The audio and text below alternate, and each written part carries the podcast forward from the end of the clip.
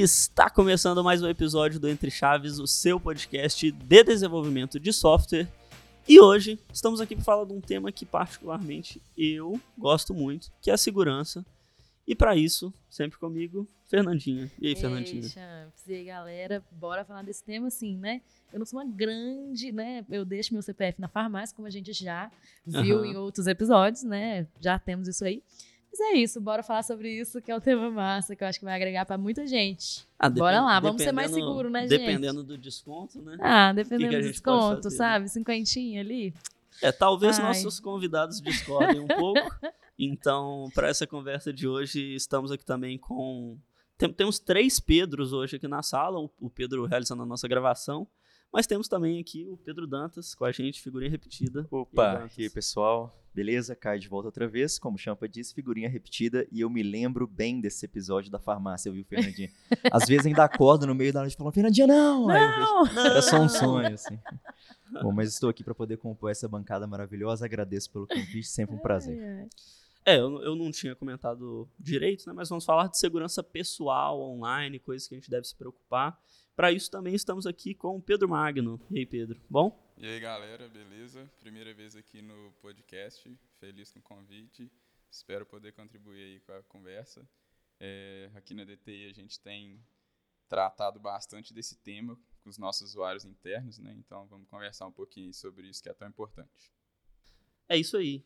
E para trazer essa visão aí para a gente também, estamos aqui com o Lucas. E aí, Lucas, tudo bem? E aí, galera, beleza? Oh, muito feliz de estar aqui de novo, né? Estive aqui na, no, em outro episódio sobre segurança. E esse assunto é muito, muito interessante, assim. Uma das coisas que eu leio bastante sobre segurança é que eles falam que o profissional de segurança ele tem que ser uma pessoa com uma grande é, empatia pelas outras pessoas, né? Para ele que ele tem que sentir que as outras pessoas não estão sendo é, prejudicadas ali com os ataques, né? Com o crime digital. E, e aí esse episódio é muito importante para mim, assim, porque é, é, acho importante a gente estar tá conscientizando as pessoas sobre isso. Com certeza. Então, é, para iniciar a nossa conversa, é, eu acho que a primeira coisa que vem em mente quando a gente vai falar de segurança pessoal e de como se proteger são as senhas, né? É, como ter senhas fortes, o que, eu, o que eu devo me preocupar ao criar uma senha, onde eu guardo essa senha, é, Champs, pelo amor de Deus, eu escrevo num diário e guardo ele no meu armário e tranco com a chave. E aí eu tranco a chave em uma outra gaveta. O que, que eu faço para proteger as minhas senhas, né? Então, quem que pode começar falando para a gente quais que seriam aí boas práticas para a gente lidar com as nossas senhas? Falando um pouco sobre o old school, então, eu concordo que papel não pode ser hackeado, viu, Champa? Então, talvez não seja a pior das ideias deixar suas senhas realmente anotadas em um lugar onde ninguém mais tem acesso. Você precisa entender que, se o seu diário vazar, todas as suas senhas vão vazar com eles, é inevitável. Mas já que a gente falou sobre um lugar para armazenar todas as suas senhas, a gente vai consequentemente chegar no papo do Vault, né? O cofre de senhas. O Lucas já fez até uma apresentação sobre isso na guilda, né? Vai ter mais propriedade para poder falar do que eu, mas é uma excelente opção poder você começar a utilizar um cofre de senhas. Para início de conversa, você não precisa de criar as suas próprias senhas e correr o risco delas serem fracas. O próprio cofre cria elas para você. Então ele vai armazenar todas e você só precisa de guardar na cabeça uma delas, que é a senha para acessar o próprio cofre, né? E aí, Lucas, o que, que, você acha dessa ideia?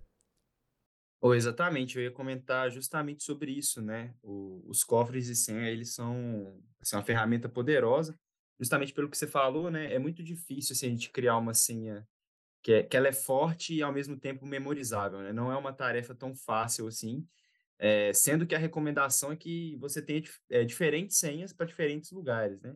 Existe até uma discussão, assim, que falando sobre um pouco da, do porquê que nossas políticas de senha hoje, que exigem caracteres especiais, números, letras maiúsculas e minúsculas, é, elas são contra a acessibilidade, né? Tem um, um, um cálculo, assim, matemático que, né, que vai tipo, relacionar o tamanho da senha ali, né, com a complexidade de um, de um software ali de brute force de descobrir qual é essa senha.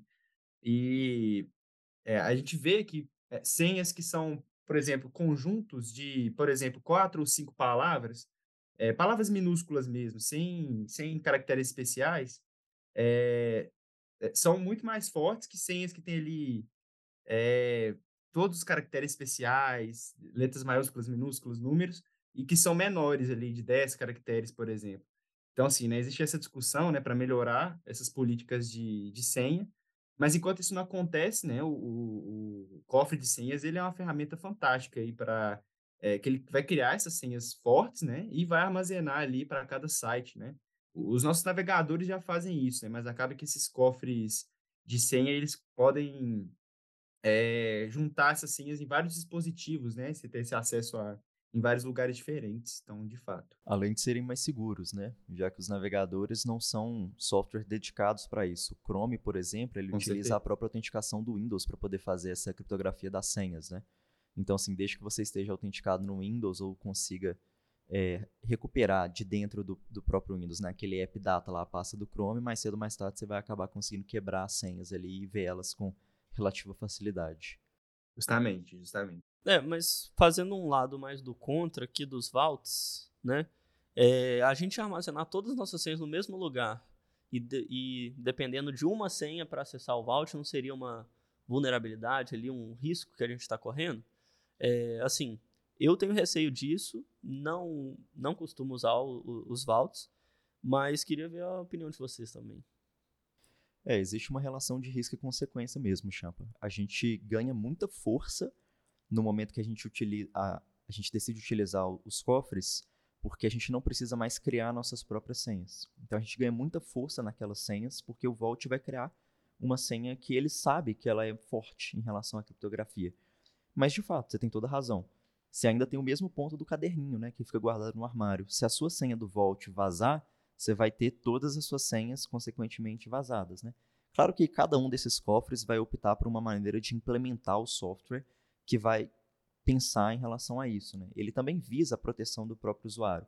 Talvez você tenha que ter um MFA ou às vezes até mais de um, às vezes não dois FA, né? O MFA mais de um fator, e-mail celular e digital, sei lá, biometria facial, alguma coisa nesse sentido, para poder ter a certeza de que realmente é você que está acessando. E vai adicionando etapas de segurança em cima daquilo dali. Mas, concordo, ainda existe um lado que pode ser pejorativo nesse quesito. Mas assim, me parece, né, que mesmo tendo essa desvantagem, ainda é muito mais vantajoso, né? Com certeza, do que eu acho que a grande parte da população faz, que é ter uma senha única, ou ter uma senha fraca, ou inventar uma senha que é 1, 2, 3, 4, 5, 6. O nome Assim, do cachorro. É, o nome do cachorro misturado Data com a de data nascimento. do casamento, entendeu? Esse tipo de coisa. Data de nascimento, casamento, aniversário de filho, primo, irmão. Eu tenho certeza que metade das pessoas que estão ouvindo o podcast nesse momento estão pensando: nossa, Jesus amado. Aquela minha senha. Aquela minha senha. Como é que ele sabe? Uma outra vantagem do cofre também é que hoje acaba que a gente tem muitos sistemas, é um- uma questão polêmica, mas tem muitos sistemas que exigem a troca recorrente da, da senha, né? E fica muito difícil você gerir a cada mês uma senha nova complexa, né? Então o cofre ajuda bastante nisso aí também, para você estar sempre com uma senha nova é, confiável, né? E não ficar só variando entre três ali que são muito parecidas e que, na verdade, vai ser uma vulnerabilidade e não um acesso mais seguro, né? E, e para esse problema que o, que o Champs comentou, o, Dantas eh, trouxe muito bem aí, né? Que a senha já faz um tempo que só ela não é algo muito seguro, né? A gente tem que sempre complementar com, com outras eh, formas de, de validar esse acesso, né? E, e as formas de autenticação estão ficando cada vez mais arrojadas, né? Começou ali com SMS, hoje a gente já tem os aplicativos, o acesso ao aplicativo tem uma outra validação, então é a validação para você fazer a validação.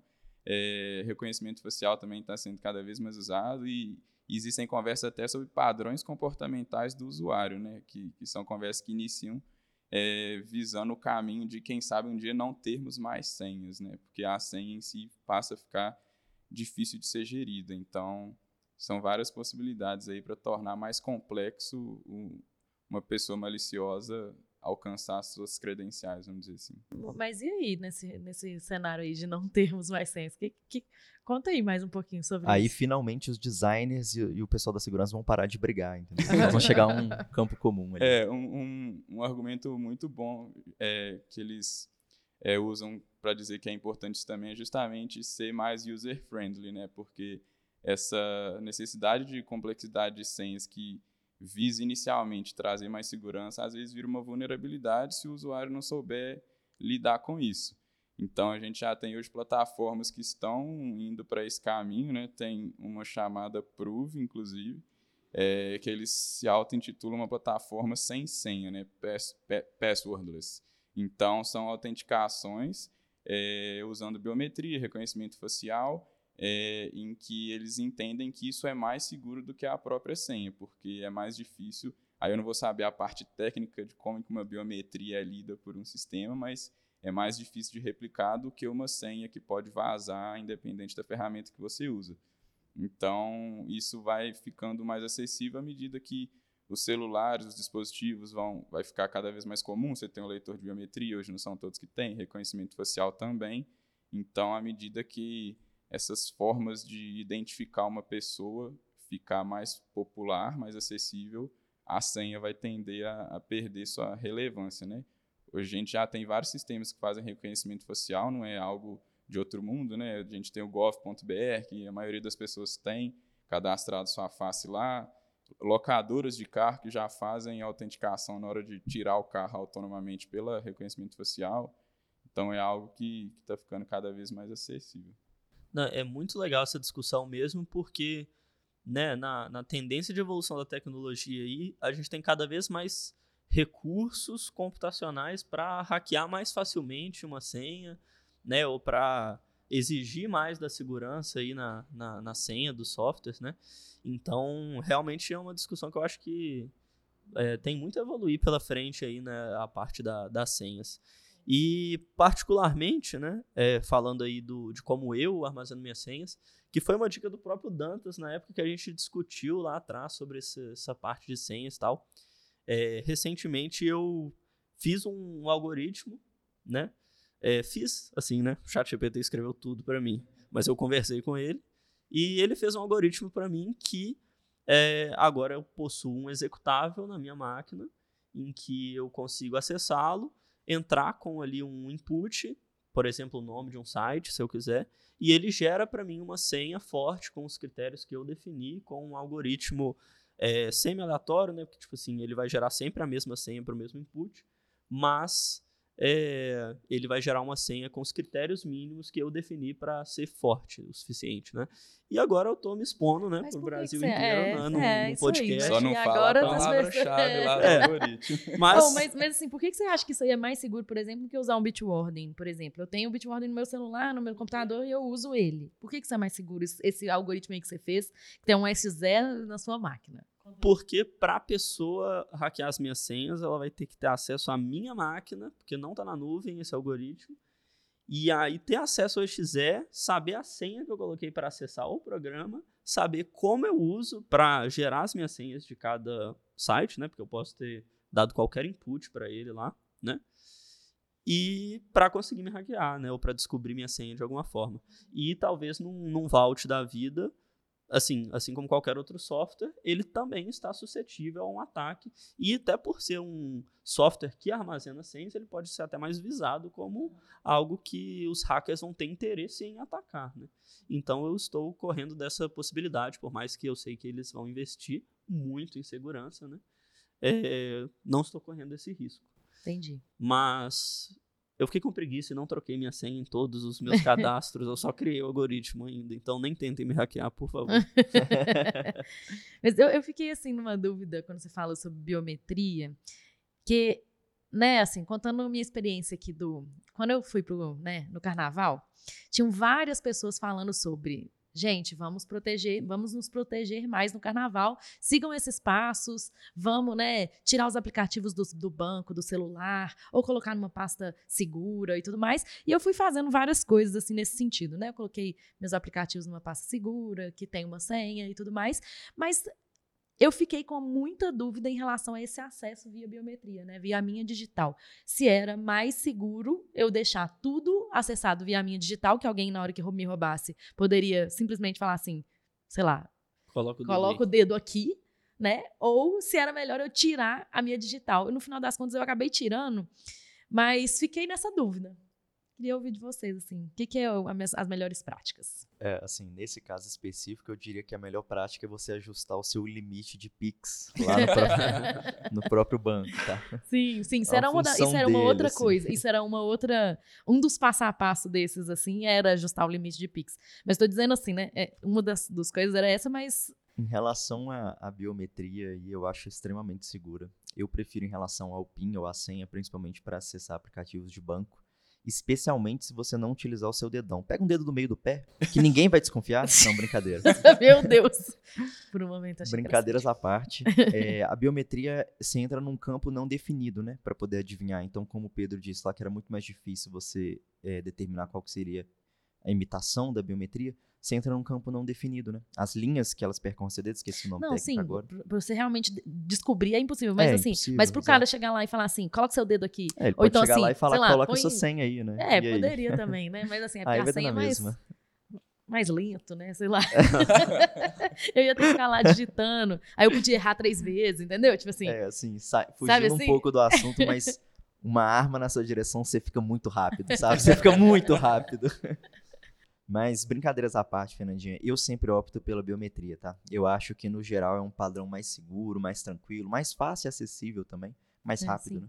É, a gente já tinha comentado na guilda mesmo que o ideal mesmo seria ter os aplicativos de banco, por exemplo, em um celular que fica em casa e um outro celular para você usar no dia a dia sem essa possibilidade, Isso aí, né? com até um sistema operacional específico para aquele aparelho, né? Sim, só que assim, É, isso Talvez- é zero, o- né? A usabilidade disso é nula, né? Assim. É, a gente sabe que não vai acontecer, É. né? O Infelizmente. Pix tá aí pra gente fazer toda hora, né? Se É, você só faz da total. sua casa, aí fica complicado. Pois é, então tem uma troca aí da, da usabilidade, da segurança. É sempre uma discussão muito, muito boa essa da, da usabilidade e segurança. O Pedro mesmo trouxe é, o assunto de que, às vezes, exigir muitos fatores de autenticação, muitos critérios ali para você definir uma senha, te dificulta e às vezes torna até uma vulnerabilidade, porque você acaba criando uma senha mais fácil ou estando mais suscetível né, a, a ter uma, uma senha fraca.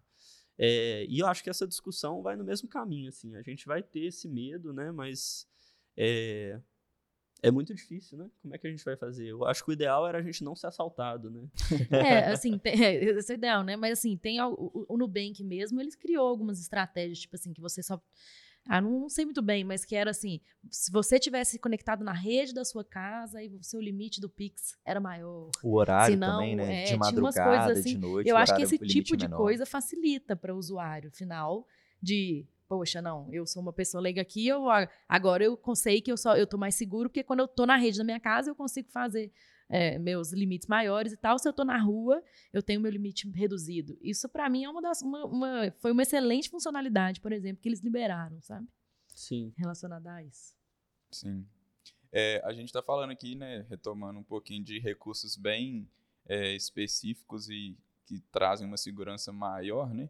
Mas se a gente pensar na maioria dos usuários, talvez tenha ações muito mais simples que as pessoas possam fazer para poder é, aumentar a segurança e reduzir essa vulnerabilidade, né? A gente conversa, começou a conversa falando aí sobre compartilhamento de senhas, né? É, a gente sabe que muitas vezes os malfeitores eles vão atrás do, das recompensas mais fáceis, né? Então eles não vão atrás do Champs, que tem um algoritmo ultra mega ali, feito pelo chat. É, Eles vão atrás da pessoa que compartilhou a senha com a família toda e que a mesma senha está sendo usada com pequenas variações para todas as ferramentas dela, né? Então, é, às vezes tem ações simples que a gente pode tomar para poder é, melhorar isso. A gente sabe, por exemplo, que hoje streaming é uma plataforma muito compartilhada, né? Então, se sua senha do streaming tem semelhança com outras senhas, isso aí já é algo bem sério, né? Porque é, o malfeitor pode descobrir a sua senha do streaming, começar a testar ela em diversas ferramentas e, com a ajuda aí de um programinha, ele pode conseguir mais fácil romper outros acessos mais importantes do que o seu Netflix. É o ataque de credential spoofing, né? Quando uma credencial de um lugar vaza, você vai pegar aquelas credenciais e tentar em outros lugares semelhantes. Exato. Uma hora É, vai entrar. Não ironicamente, eu entrei no meu plano família do Spotify outro dia e descobri que eu ganhei dois irmãos indianos. Desde que o gosto musical seja bom, não tem problema. né? É. E o Netflix também já foi usado no Vietnã. Aconteceu. Mas é bom, você introduziu um assunto interessante, né? Que é como ocorrem os ataques. E é interessante perceber que a maioria dos ataques vão vir por meio de engenharia social, né? Hum, A gente tem aquela visão do hacker, né? Que vai ter um super é, recurso computacional lá para hackear sua máquina e descobrir por meio super complexo. Mas geralmente isso vem de uma forma mais ino- inofensiva, né? E al- alguém que entra em contato com você, uma ligação, alguma, alguma coisa para ganhar ali alguma informação, para a pessoa conseguir fazer um ataque mais fácil e para você ficar vulnerável, né? Então esse cuidado com a engenharia social é muito importante, né? Não, exatamente, né? O, o Pedro tocou nesse ponto importante, assim, né? A gente tem sempre aquela pessoa que manda a gente, ah, não consegue hackear o Facebook pra mim, não, não consegue hackear o Twitter pra mim. Um Sendo que, tipo assim, é, a gente já imagina, né? Já tem esse estereótipo da pessoa que vai lá, vai quebrar a senha, né? Vai hackear o sistema. Sendo que esse tipo de ataque, assim, é extremamente complexo, não é fácil, sabe? Geralmente quem, quem vai por esse meio de, de hackear o sistema em si são é, grupos mais é, estruturados, né? E a grande, grande, grande maioria dos ataques, não só né, da a segurança digital, né? Ou seja, individual, quanto também a segurança de empresas, é, ocorre por causa do phishing. É a mesma técnica assim, milenar, né, que é utilizada para a maioria desses ataques. Assim. Então, eu acho que né, você falou de atitudes simples ali, né, que, é, que a gente pode fazer, né, que não seja ah, ter um celular só para mexer no banco, ter um gerenciador de senhas, é justamente estar ali esperto né, nas conversas que a gente tem no nosso dia a dia, nas conversas que a gente tem na rua, né, alguém que chama a gente ali no WhatsApp, né, oferecendo algum serviço, oferecendo alguma coisa.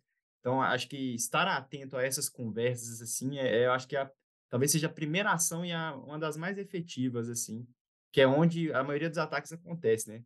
Então, tipo, uma coisa que eu acho que é comum aí de todo mundo, né? Não só que a gente tá, a, a gente tá aqui falando, mas também que tá escutando aí, é gente ter pelo menos um membro da família ali que já foi, eh, já sofreu golpe, já eh, de alguém entrar no WhatsApp ali, pedir dinheiro para outros parentes ali, Acho que isso é, é- já virou comum, assim, né, no povo brasileiro, assim. E, e isso é um exemplo muito bom, assim, porque é, é muito comum. Geralmente eles são pessoas, às vezes, né, com... é, acho que, no na verdade, já vi gente jovem, gente mais velha sendo, sofrendo esse tipo de ataque, né? E muitas vezes, né, as pessoas caem, mandam dinheiro, né? Então, é muito importante pensar nisso. É, cara, você sabe que casa de santo de casa não faz milagre, né? E casa de ferreiro espeta de pau. Meu pai teve o cartão dele clonado e jurou de pé junto diante de mim de que não tinha feito absolutamente nada de errado. Algum tempo depois, eu acabei descobrindo que quando ele foi, não lembro exatamente, acho que foi uma farmácia. Vou usar farmácia pela, em homenagem à Fernandinha. Por Quando ele- motivo nenhum, vou Pum, escolher uma aleatório, farmácia é, exemplo. completamente aleatório. Ele foi em uma farmácia e para poder ganhar um desconto, a pessoa do caixa pediu para ele para poder dar as informações do cartão. E ele enviou a foto frente e verso do cartão no WhatsApp da pessoa. Nossa. Então, nossa. assim, olha o É. ponto que nós chegamos, né? Mas jura ele que não fez nada de errado, tá? Foi deve ter sido esses sistemas aí muito inseguros. Então, assim, depois disso a gente teve uma, uma conversa séria lá em casa, que eu tenho certeza que não resolveu nada, mas eu fiz minha parte, né? Eu tentei. É, minha mãe já caiu também num desses golpes de phishing em que o site se passa por outro site, né? No caso, por exemplo, Mercado Livre, lá você entra numa página idêntica ao do Mercado Livre, mas não é o Mercado Livre. E aí, esse tipo de golpe é muito comum, É, principalmente quando você vê, por exemplo, alguns anúncios muito baratos, muito chamativos assim na internet, ou você recebe um e-mail muito suspeito do tipo assim, cuidado, você não está protegido, clique aqui que eu vou te ajudar, ou alguma coisa do tipo. Então é sempre importante, né, o Lucas falou do phishing, estar atento aí, né, a, a esse tipo de, de abordagem que a gente recebe, né, e suspeitar mesmo, suspeitar. Mas é claro que eles sempre vão explorar, às vezes, de pessoas mais inocentes, mais suscetíveis a cair nesse tipo de golpe. E aí, infelizmente, né, é um. é, eu- meu, meu tio também já caiu numa dessa da, da página do banco. Se é a página do banco fake, errada. Sim. E aí ele colocou a senha e aí ferrou, né? Assim, de, de perder dinheiro, é, tipo, em grandes quantidades e ter que ficar tentando resolver A dor de esse tipo de cabeça coisa. enorme, né? É uma dor de cabeça gigante mesmo, né? Eu acho que esse- é- esses, essas coisas, eu acho que vale a pena a gente discutir um pouquinho. Esses sites, assim, como a gente, sei lá, vê que não estamos no site errado. Por exemplo, ah, é HTTPS, que a gente tem que ficar atento. É, Ou excelente pergunta. como, como fazer, né, para ficar, para não cair nesses sites maliciosos e esquisitos. É, primeiro a gente tem que garantir que, falando da parte do site agora, tá? O site precisa garantir que ele esteja limpo contra algumas vulnerabilidades específicas, como por exemplo Open Redirect ou Clickjacking, CSRF, que são vulnerabilidades específicas que realmente vão permitir a- as pessoas a se passarem por esse site, cada um em uma forma diferente. Mas de fato vai ser o site real, vai ser o site verdadeiro, só que vai ser alguém controlando por detrás, abreviando muito assim sobre as vulnerabilidades. Então, é responsabilidade do site garantir que ele esteja limpo contra essas vulnerabilidades, porque isso vai reduzir muito o potencial de ataque, né? Você não vai ter vulnerabilidades diretas a serem exploradas e permitir que as pessoas se passem por você de fato. Agora, quando a gente fala sobre o lado do usuário, para ele poder validar aquilo que ele está acessando, eu acho que, primeiro, você tem que usar um browser atualizado, tá? Então, use um navegador conhecido, de respeito. Ah, mas o Chrome come toda a minha memória. Eu sei, ele vai comer sua memória, seus dados, mais um tanto de coisa no seu computador. Mas pelo menos ele está bem atualizado, tem uma equipe grande por detrás ali, cheio de engenheiros de segurança, de analistas de sistemas, que estão fazendo um excelente trabalho nesse assunto. Então, utilize um browser atualizado porque ele vai ter ferramentas que são compatíveis com a data do mercado para poderem te ajudar com isso. Quando você tentar acessar um site que não tem um certificado seguro, por exemplo, ele vai te barrar. E ele vai avisar: olha, você está acessando um site que não é seguro, você tem certeza que você quer continuar? E aí você precisa ainda clicar assim, mais informações e aí sim continuar. Então, assim, é uma barreira que o próprio browser já adiciona. E o segundo, para mim, é, é validar o domínio. Olha o domínio que você está acessando. Desconfiou? Para de acessar. É melhor você ter que ligar para a empresa, pedir desculpas achando que foi um ataque, alguma coisa assim, do que realmente cair num ataque e aí a dor de cabeça vai ser muito maior. Então, assim, valida o domínio, aquela partezinha da URL lá, o início dela, o início dela né, que está escrito, valida com carinho ali, realmente é aquele site que você está querendo acessar? É a mesma coisa para os e-mails, né? A gente recebe e-mail às vezes de banco, né? Ou de é, sites conhecidos até, em que o domínio se passa por um domínio real e é importante validar esse domínio. Então, o que eu sempre faço é pegar o domínio de quem me enviou e-mail, pesquisar na internet, ver se aquele é o domínio real mesmo daquele, daquele site, sabe? E muitas vezes eles fazem, por exemplo, trocar um I pelo É, L um maiúsculo. Aham, é. esse tipo de coisa. Até um domínio que parece ser super convincente, mas na prática não é real, sabe? É uma, uma forma também. É, o- a questão do SMTP, você até tem um problema excedente aí, que de fato você pode alterar o, o remetente, né? Você pode colocar o, o remetente da forma como que você quiser. Você só não vai ter a validação da assinatura, né? Então, assim, se eu tiver um servidor SMTP, ou dependendo de como o servidor SMTP que eu quero atacar esteja configurado, eu consigo me passar por ele de fato. No sentido de que quando você receber o e-mail, você vai ver o domínio do seu e-mail mesmo, né? Por exemplo, a gente teve uns casos assim na DTI, inclusive, né? Não faz muito tempo. Eu não tô enganado disso não, né, Pedrão? Como é Tá que foi esse correto. caso aí? É, foi um- uma abordagem bem clássica, né? Aquela que diz que tem imagens íntimas da pessoa e foi uma exatamente o mesmo texto para vários usuários. A gente percebeu isso e era um número que estava crescendo.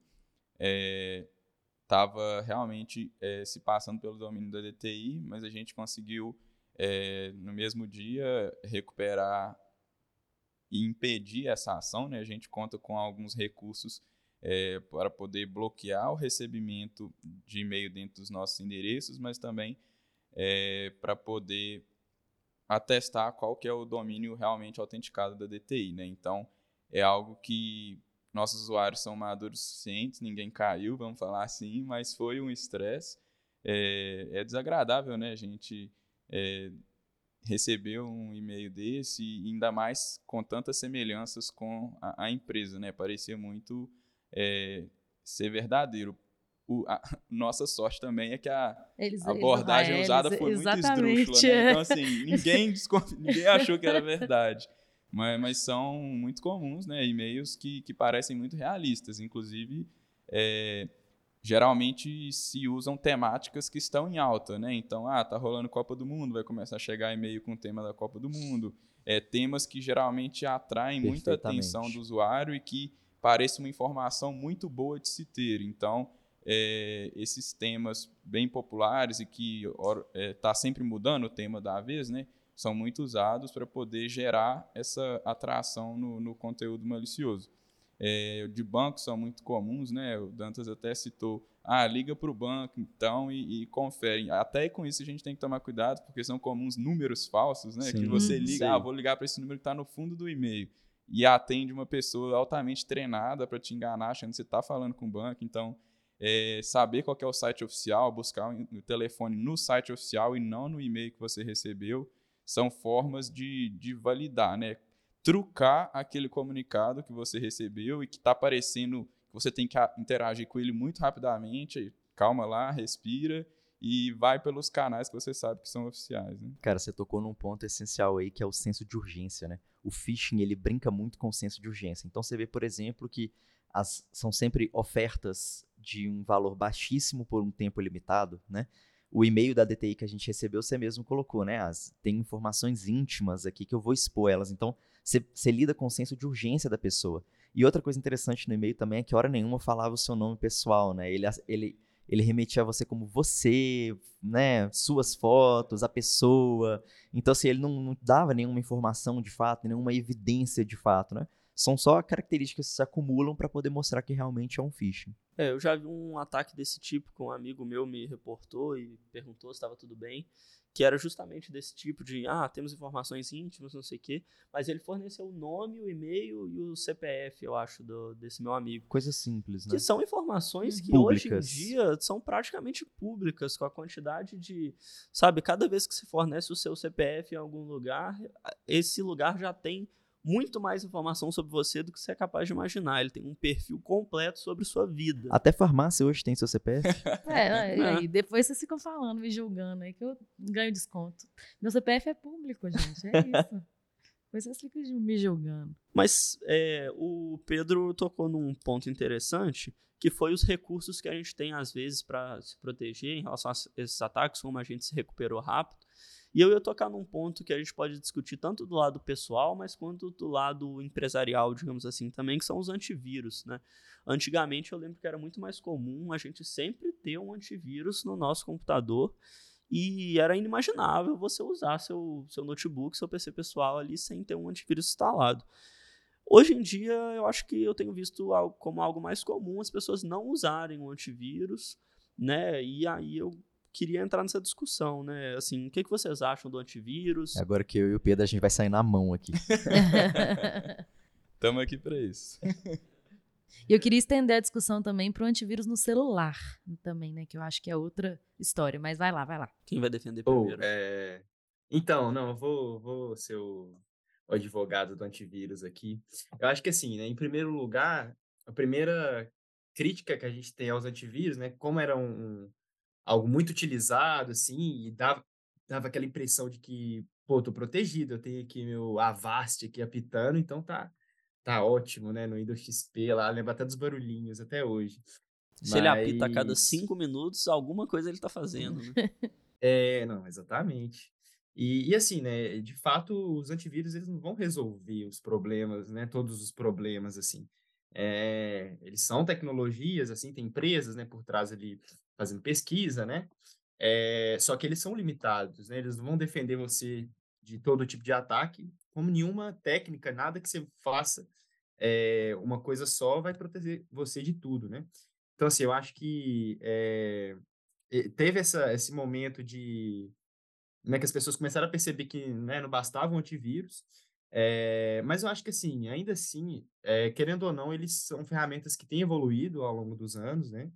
E eles trabalham assim, né, os antivírus, eles têm várias técnicas que eles utilizam, né, para verificar ali se existem vírus no seu sistema, né, ali padrões de código, padrões de, de arquivos, né, suspeitos, heurísticas, né, tipo, comportamentos que são muito comuns assim de acontecer no, no seu computador, tipo, ah, o, o, tem algum software aqui que está fazendo várias mudanças no registro do seu Windows. Isso pode ser provavelmente um vírus sabe? Tem, um, tem um programa aqui que está escutando só as teclas do teclado, assim, usando o, o hooks lá da, da API do, do Windows. Então, tipo assim, o, o antivírus ele vai lá, vai pegar essas, essas atividades maliciosas e vai reportar, né? Então, assim, É, ele vai resolver seus problemas de, de segurança? Não. Mas eu acho que assim, ele é uma proteção que, que eu acho que vale a pena de, de ter, assim, sim. Claro que, né, como todos, até como o próprio cofre de senhas, né, tem que ter uma, tem que ser feita uma pesquisa, né, quando você vai escolher um antivírus ali, que a gente tem também ali empresas maliciosas que vão estar coletando seus dados ali com antivírus, né, ou vai vender um antivírus, na verdade, é um, vem com outros produtos por trás. Então, assim, é, tem, que ser, tem que ser um uso crítico, né, dessa ferramenta, mas eu acho que, é um, que pode ser útil. Uhum. Bom, então peraí que eu vou falar do outro lado aqui agora. É, cara, eu acho, eu sou contra a utilização de antivírus. É, se você quiser utilizar, tudo bem, eu não vou ficar bravo com você, não. Mas eu sou a favor de que nenhum antivírus ele vai ser o suficiente para um usuário desatento. Um usuário, quando ele, quando ele quer fazer, né, eu vou evitar o uso de palavras drúxulas para não ter que colocar mais 18 aqui, mas quando ele quer fazer o erro proposital dele, ele vai fazer ele vai entrar num site que ele não tem garantia nenhuma, ele vai baixar um arquivo, ele vai executar um arquivo, e por mais que o antivírus esteja atualizado, sempre vai ter um vírus mais atualizado ainda que vai ter formas de obfuscar, né, de conseguir dar um bypass ali pela validação do antivírus, vai executar no boot, vai executar antes da própria ação do antivírus, vai se despistar de alguma forma, vai jogar um decoy enquanto é, muda o, o regedit ali por outro lado. Então, assim, é, os vírus sempre vão ficar bem espertos e, para mim, não existe antivírus que consiga acompanhar a mutabilidade do vírus. Não à toa ele é chamado de vírus, né? Parando para pensar nesse lado. É, e assim, os antivírus, a gente até brincou aqui, né? Os antivírus às vezes são vírus. E de fato são. A gente tem histórias como do McAfee, McAfee, por exemplo, que ele foi é, usado pelo próprio governo para poder espionar aquelas máquinas que tinham ele instalado, né? Então, assim, fica aí no seu trade-off, né? Fica na sua própria avaliação, coloca na balança aí, o que, que você prefere, né? Você acha que você tem competência para poder utilizar? Eu, particularmente, vou. Pedro, não me bate, por favor. por favor. Eu, particularmente, não utilizo o antivírus aqui, mas eu tenho uma justificativa que é porque ele não me deixa executar os programas de segurança, a qual eu uso diariamente para poder trabalhar. Então, ele identifica como vírus, porque realmente são programas agressivos, que rodam scans, que abrem portas de rede, que executam scripts maliciosos, mas é tudo proposital, é parte do trabalho. Então eu não uso no trabalho por causa disso. E em casa, no pessoal, eu uso o Windows Defender. Eu deixo ele ativado, atualizado. Eu acho que é suficiente. Eu tenho uma boa noção de navegabilidade. Mas, claro, para pessoas mais leigas, é, pode valer a pena. pensando é. que realmente, assim, né? Para você, talvez, né, que, que, que, já tem muito mais experiência, eu entendo e eu consigo entender o seu ponto, assim. Mas aí eu fico falando, às vezes assim, né? Minha mãe, minha tia, meu tio, que não tem a menor ideia, que vai lá e clica qualquer coisa. É, Sei lá, talvez um, um, antivírus ali pode não, proteger eu, alguma coisa. Perfeitamente, aí eu concordo plenamente. É, assim, eu também sou do time Windows Defender. Eu acho que ele, sim, evoluiu muito ao longo dos anos. Hoje em dia ele faz um bom trabalho ali. E a melhor segurança vai ser a do usuário ali, né? Aliás, a maior vulnerabilidade de segurança são os usuários, né? São as pessoas errando, né? Uhum. Então não tem antivírus mesmo que nos proteja disso. Acho que o principal é ficar atento. O antivírus ele vem no segundo momento para caso a gente cometa algum deslize, né? E aí, né, como a Fernandinha falou, para pessoas que estão mais suscetíveis a isso pode ser uma boa. Mas para a gente que já tem algum nível de conhecimento ali, um nível de atenção maior, eu acho que nem tem tanta necessidade assim de ter um software especialmente para isso. Mas talvez a nível empresarial essa visão seja um pouco diferente, né? Queria ver do, do Pedro aí. Sim, só comentando também sobre o nível pessoal, acho que hoje o antivírus no computador de casa ele talvez seja menos usado porque a gente tem é, plataformas né, que oferecem serviços de qualidade a preços mais acessíveis é, em um volume maior, vamos dizer, do que há 15, 20 anos atrás, em que todo mundo tinha um jogo craqueado ali, baixava uma música de uma plataforma não oficial. Então hoje com esses site para assistir filme era google.com, né? Exato, torrent ali rolava solto. Então hoje streamings, plataformas de áudio, é, a Steam aí com os jogos, né? Então reduz é, a vamos falar assim, aumenta a segurança e reduz a necessidade de você baixar algo de uma fonte é, não confiável, né? Ainda é, assim, até é a pirataria boa... hoje é mais user-friendly, né? Longe, longe de mim usar pirataria. Então, mas para aqueles usuários que às vezes não usa, não joga ou não tem tanta afinidade, o antivírus ainda é uma ferramenta boa assim para poder evitar. É a nível corporativo, é, a gente faz esse juízo de valor aí que o Dantas é, citou e acaba que, é, corporativamente falando, a gente tem muito a perder quando a gente é, não usa ferramentas de segurança. Né? Então, a gente acaba tendo que usar de recursos que a gente sabe que tem seus problemas, mas que a gente entende que, que, que eleva o nível de segurança. É, então, o antivírus ele é bem importante nesse sentido, e atualmente a gente não trabalha apenas com o antivírus, anti-malware em si. A gente trabalha com ferramentas que uma complementa a outra. Né? Então, a gente tem o nosso famoso Sophos aí, que, que faz tudo isso que o Danta citou, é, exige bastante ali do computador, então o usuário às vezes não fica tão satisfeito com ele, mas são males necessários. A gente tem que ficar atento também, né, para não aplicar uma ferramenta de forma é, que não considere o que o usuário faz. Então, o Dantas mesmo citou, ele tem vários programas de segurança. É, a gente tem situações aqui em que o próprio cliente também exige o seu antivírus, então é, funciona mais ou menos como uma interação medicamentosa ali, em que dois médicos têm que conversar para saber se um não vai atrapalhar o outro. Então, se o cliente já tem um, ele exige, por que, que eu vou obrigar o cara a usar o da DTI se isso vai, na verdade, atrapalhar os dois? Então a gente tem que ter também esse bom senso para poder entender que a segurança, no geral, é o mais importante, não aplicar a ferramenta cegamente ali. Então, além do antivírus, que ele é capaz ali de inabilitar um malware e tomar ações em cima do dispositivo, a gente trabalha também com ferramentas de monitoramento constante. Então, são ferramentas que não necessariamente ela vai travar o seu computador no momento que ela detecta, mas ela é capaz de trazer é, reportes muito precisos de agentes maliciosos na sua máquina. Nós então, temos até uma história engraçada sobre isso, né, Lucas? Sim, velho. Nossa senhora. É, uma vez, né, a gente foi fazer uma apresentação lá para a guilda, onde a gente ia fazer engenharia reversa de um, de um vírus, né? Só que, a, na verdade, uma das maiores dificuldades foi baixar o vírus no meu computador, porque o Sophos não deixava. Não, e foi tipo, é, até zoei com o Pedro que foi o, o, trabalho mais fácil pro, pro Sophos, porque o arquivo chamava vírus.zip. aí também, né? Mas aí eu fico até, até pensando nisso que você está falando, Pedro, porque assim, é, querendo ou não, a gente está numa empresa de tecnologia, os usuários são menos leigos do que né, a, a grande maioria da população.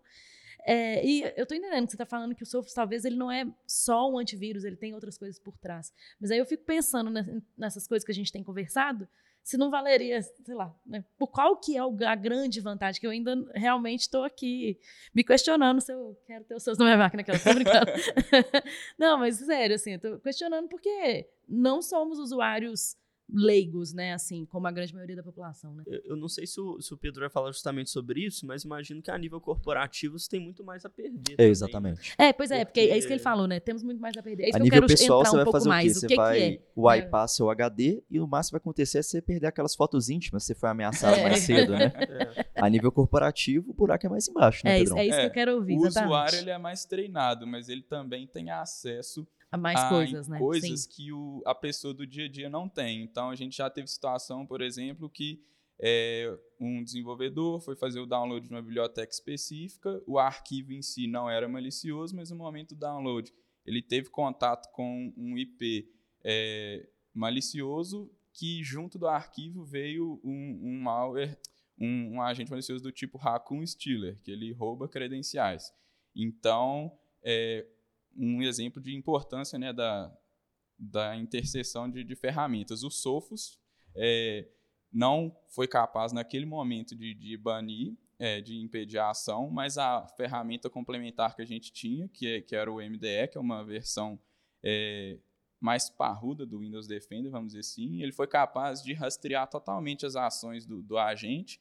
Ele printou ali segundo por segundo os momentos que o agente estava roubando a credencial do, do usuário, à medida que o usuário ia. Ah, agora eu estou no Chrome, ele capturava do Chrome, agora eu estou em tal, ele capturava. Então, é, a gente conseguiu muito rapidamente identificar isso, abordamos o, o colaborador, ele trocou todas as senhas, fizemos ali aquela limpeza geral. É, mas foi um caso que era uma pessoa treinada, estava baixando é, uma, uma biblioteca que era necessária para o projeto, mas em algum nível ali tinha essa conexão com esse servidor malicioso e a infecção aconteceu. Então, as pessoas que desenvolvem né, os vírus e esses agentes, elas estão cada vez mais arrojadas. Então, a gente não pode acreditar que o usuário vai ser capaz de, de 100% das vezes se proteger disso, porque muitas vezes não são situações óbvias, né? Não é um Uhum, e-mail sim. piscante, É. não é nada Com suas tão... fotos íntimas, ou então É. aquele, né? As fotos da nossa festa ficaram ótimas. Exato. Ponto exe. É. Mas realmente, assim, as empresas têm muito mais a perder, né? Assim, os usuários têm. E, e eu acho que tem uma outra coisa também, né? Que quando o usuário ele acessa por ele próprio, o ônus é totalmente dele, né? Uhum. E quando o usuário acessa pela empresa, o ônus é da empresa. Sim, então, querendo ou não, totalmente. E às vezes nem da própria empresa, né? Como se ele perder um, um código-fonte que é de um terceiro É, que contratou a gente. exatamente. Ainda é pior, né? Uhum. É o, é o que eu ia dizer, né? Imagina o tamanho do buraco, né? É, Considerando a DTI, por exemplo, que terceiriza é, serviço para outros clientes, né? A gente perder dados aqui da DTI já seria um prejuízo enorme. Agora imagina perder de um terceiro É, o processo que não seria E querendo ou não, nós temos que arcar, né? recuperar, A com culpa foi certeza. nossa. Sim, total. né? E, e a gente tem pesquisas aí que, que é, falam que as, as empresas, para se recuperar de um ataque de phishing, por exemplo, gastam pelo menos um milhão e meio de dólares para conseguir se recuperar. Então, assim, financeiramente, é um gasto que é muito justificável a gente investir nessa, nessa segurança corporativa, né? Uhum. Sobre a sua pergunta do antivírus mobile, Fernandinha, eu acho uma ótima ideia, viu? Também depende muito do porquê que você tá, porquê que você está colocando e as coisas que você está acessando ali dentro do seu celular. Mas uma camadinha de defesa extra nunca é demais, principalmente quando a gente está lidando com Android. O iOS ele é um, um alvo menor, mesmo porque a parcela de mercado agora que está aumentando, né, mas a parcela de mercado era menor. Então assim é a dificuldade para se desenvolver e as pessoas competentes que vão desenvolver um vírus focado em iOS em iOS, elas são reduzidas em relação às pessoas que têm conhecimento de Android, que são linguagens mais comuns, assim, tem princípios que são mais conhecidos dentro do mercado de desenvolvimento. Então, assim, quer utilizar um antivírus dentro do, do aparelho telefônico? Pode utilizar à vontade. Mas, ao mesmo tempo, tenha noção de que os antivírus, eles, mobile, eles estão passando por um processo de, de nascença e evolução tal qual os antivírus desktop passaram alguns anos atrás. Claro, isso está vindo muito mais rápido, né? Afinal, já temos uma experiência vasta dentro do desktop que pode ser migrada para o mobile. Mas ainda assim, estamos começando a caminhar. Uhum. Acho que entra nessa mesma discussão também, né? De tipo assim, querendo ou não, o antivírus ele nunca vai te proteger 100%. É, você- com e certeza. aí você tem que O estar que eu muito já vi de atento, gente né? Baixando a PK do Google e desabilitando aquela marcaçãozinha, né? E permitindo instalar. Ah, meu celular deu pau. Por que será? Mistério. Poxa. Aí, né, só para a gente trazer uns dados aqui para complementar essa discussão como um todo, né? Então, o primeiro dos dados aqui é que mais de 70% dos e-mails de phishing são abertos pelas pessoas, pelos alvos, né? É, a gente tem cerca de 1,6 milhão né, de dólares em gastos na recuperação de ataques de phishing por parte das empresas. É, e um terço de todos os vazamentos de dados em 2018 envolveu algum tipo de phishing. Esses dados são do Dataprot. É, deixa eu ver. Acho que. Ah, tá. Aí no Brasil, né, a gente tem. Durante o primeiro semestre de 2022, é, foram feitas é, 31,5 bilhões de tentativas de ataque cibernético. Aí, né, para tipo assim, contextualizar esse número, né? Não é tipo. É, é tipo, são é, instâncias mesmo ali de né, registradas ali, alguma requisição que foi considerada ali realmente maliciosa. É, e 64% das empresas ao redor do, do, mundo inteiro já sofreram algum tipo de ataque. Então, assim, é, é, assim, é, um, é um cenário assustador, né? 74 é assim. É muito grande. É E eu muito vou- assustador. 64, 64. Eu vou, vou dar uma de papagaio e repetir um dado que eu já falei em outros episódios aqui, mas de acordo com a IBM, em 2021, a média de tempo para uma empresa descobrir que foi atacada entre o primeiro dia do ataque e o dia que ela descobre que foi atacada era de 280 dias. Nossa. Então, assim, você vai ficar uma eternidade sendo atacado sem Nossa, saber que foi total. atacado, né? Talvez você tenha um backdoor no seu servidor, você tenha um dado sendo corrompido, um centavo da sua conta sendo desviado em toda transação, né? E você vai demorar uma média aí de 280 dias para perceber isso. Tem uns dados aqui também sobre senhas, acho que é interessante compartilhar. é, tem uma pesquisa que saiu esse ano aqui, é, encomendada pela Avast, é, fala assim, 66% dos brasileiros é, dizem saber a senha de uma outra pessoa, desses 73% é, sabem do, do atual parceiro e 18 do ex, inclusive. é, a gente não vai falar aqui de relacionamento tóxico, mas é, troca a senha depois que terminar é uma boa dica. É, tem outro dado aqui também, é que é, 64% é, por cento também falou que tem acesso especificamente ao Facebook. Então, voltando naquela ideia de como mitigar o risco, acho que só de você não compartilhar sua senha com as pessoas, você já está reduzindo muito. Porque, como a gente Sim, pode ver, tem muita senha rodando por aí, de fácil acesso, vamos dizer assim. É, e quando você compartilha isso, o risco ele é, aumenta exponencialmente, né? Porque é, às vezes o cara passa a sua senha para outra pessoa sem você saber. É, então, são dados que acontecem muito, então vamos deixar esses 60, vamos ficar fora desses 66 para que outras pessoas sejam mais atrativas de sofrerem golpe do que a gente. Finalmente eu tenho embasamento científico para não deixar minha namorada ver meu WhatsApp. meu Isso Deus. Aí. Ô, gente, e voltando então, né, na, no assunto principal que é de segurança pessoal, é, tem algumas coisas assim, né? A tecnologia ela vem, né, para nos ajudar muito, facilitar a nossa vida, né? A gente já falou sobre o aplicativo do banco, ah, deixar em casa, mas isso acaba comprometendo a usabilidade.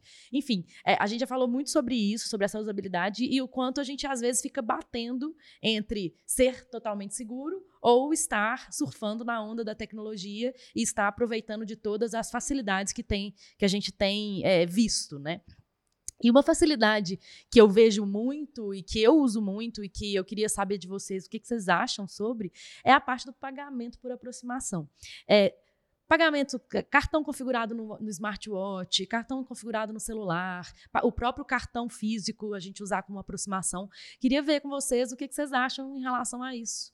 Né? Se isso é, é uma má prática ou, ou não. Porque, por exemplo, né, naquela história do carnaval, uma das coisas que estavam lá é tire a aproximação do seu cartão. E eu entendo, né? Porque afinal as pessoas estavam ali passando a maquininha, sei lá, no seu bolso.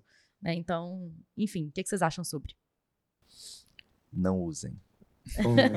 é, então, acho que sim, a gente pode falar de até de um, dos princípios, né, das formas de pagamento, né, e da, do, da segurança no geral de, de login, é que para você entrar, né, ou para você pagar algo, é, o sistema verifique algo que você tem e algo que você sabe, né? Aí o cruzamento dessas duas é, informações, assim, seria, né, traria segurança. Primeiro porque se fosse algo só que você tem, é, um simples roubo daquele item, né, já permitiria que a pessoa acessasse. E se fosse algo só que você sabe, é, qualquer outra pessoa que soubesse também é, poderia acessar sem precisar daquele item físico ali, né? E o, a, a, funcionalidade de aproximação, ela elimina esse princípio, né? É basicamente, para você conseguir pagar, você só precisa ter algo que é o cartão. É, então, assim, eu acho que, de fato, é uma facilidade, é, mas que, se não for essencial para você de utilizar, eu recomendo fortemente de não usar aproximação de nenhum tipo. É, e como a gente comentou, né, os bancos hoje eles oferecem funcionalidades ali para que você proteja um pouco mais essa funcionalidade de aproximação, né? Então, tipo, é, às vezes configurar para que é, uma determinada quantidade de, de pagamentos possa ser feito, possa ser feita diariamente por aproximação, ou limitar a, a quantidade de, de dinheiro que pode ser transferido por aproximação, né? Então, assim, existem várias formas de mitigar um pouquinho desse risco, mas que é um risco, é, é sim, é complicado. É, aquela aproximação por é, celular, tem, pelo menos a que eu utilizo, tem a verificação da, da do Face ID, pelo menos, né? E assim, ainda assim, para valores maior do que determinada quantidade, ainda tenho que pôr a senha, né? Então é algo que traz mais segurança. Agora, o cartão é de botar. É, o cartão. Rasga esse cartão aí, cara, joga fora. Não tem como não. Porque qualquer pessoa que chegar ali perto de você e conseguir fazer a extração desse pagamento, né? E pior cenário seria, além de ela chegar com uma maquininha para poder aprovar o pagamento, seria ela chegar com uma maquininha Arduino configurada dela mesma, para não só pegar um pagamento, mas pegar as informações do cartão, né? Porque então, assim, ele tem um emissor ali que ele devolve as informações para a maquininha. Se você entende o suficiente disso para poder montar o seu próprio sensor, você vai conseguir pegar as informações do cartão e não apenas as, a- o, confirmar o pagamento para a maquininha, né? Então você poderia confirmar quantos pagamentos você quisesse depois. É, uma outra dica interessante também falando de cartões são os cartões virtuais, né? Hoje em dia tem como se Sim, fazer total. cartão pelo banco Esse aí é e brabo. fazer um cartão virtual. Isso é fantástico, porque a partir do momento Cadastrar em sites apenas os virtuais, né? que... que- Exatamente. E preferências de uso único, né? Tem bancos que já têm essa funcionalidade. Então, quando eu vou fazer uma compra na internet, eu gero um cartão, faço a compra e acabo o cartão. É quase que um cartão descartável, né? Então, Sim. se você sofre algum tipo de ataque, algum tipo de desconfiança sequer, você pode cancelar esse cartão e criar um Além de ter a certeza de onde que veio esse ataque, né? Então, eu tenho um cartão para cada registro permanente que eu tenho que deixar. Então, academia, Netflix, Amazon, coisas assim. Então, se o meu cartão vazar, eu tenho a certeza de onde que ele veio, né? Perfeitamente. Isso é uma dica excelente. Excelente. Então é isso, pessoal. Eu espero que vocês tirem muito proveito das dicas de segurança pessoal que a gente deu hoje. Eu agradeço muito a participação de todos os nossos convidados. Acho que a conversa foi interessantíssima. E até a próxima. Valeu. Valeu, Champa. Valeu, pessoal. Até mais. Até, gente. Foi Valeu, ótimo. galera. Até Tchau, mais. tchau, gente.